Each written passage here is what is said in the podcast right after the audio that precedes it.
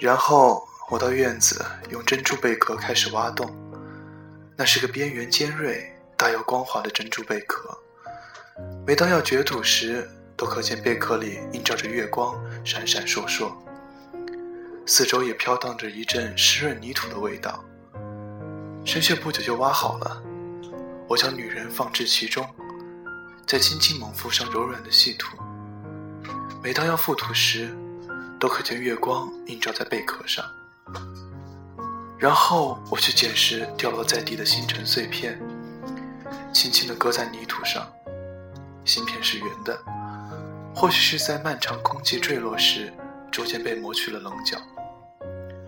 当我将芯片包起搁放在土堆上时，觉得胸口及双手有了些许暖意。我坐在青苔上，抱着胳膊，眺望着圆形墓碑，想着，从现在开始，我就得这样等候一百年。然后，正如女人所说。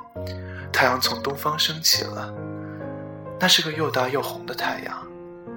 然后再如女人所说，太阳从西方落下去了，火红的、静谧的落下去了。我在心里数着，这是。不久，嫣红的太阳又晃晃悠悠地升起，然后再默默地西沉。我又在心里数着。这是第二个，如此第一个、第二个的默数着当中，我已记不得到底见了几个红日。无论我如何拼命默数，数不尽的红日依然持续的越过我的头顶。然而一百年依然还未到。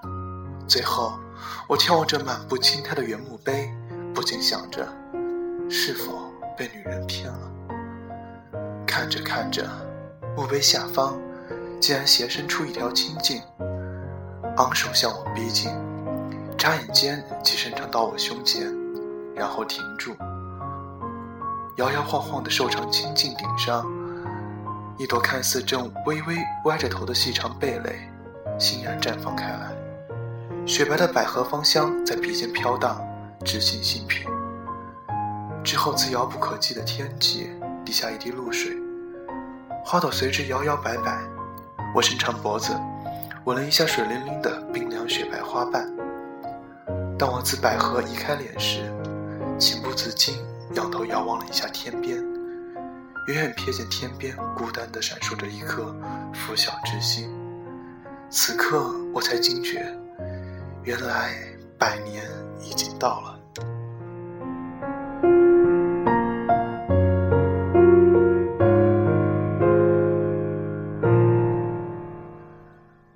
感谢大家的收听，今天用的背景音乐是石静的《忆》，再见。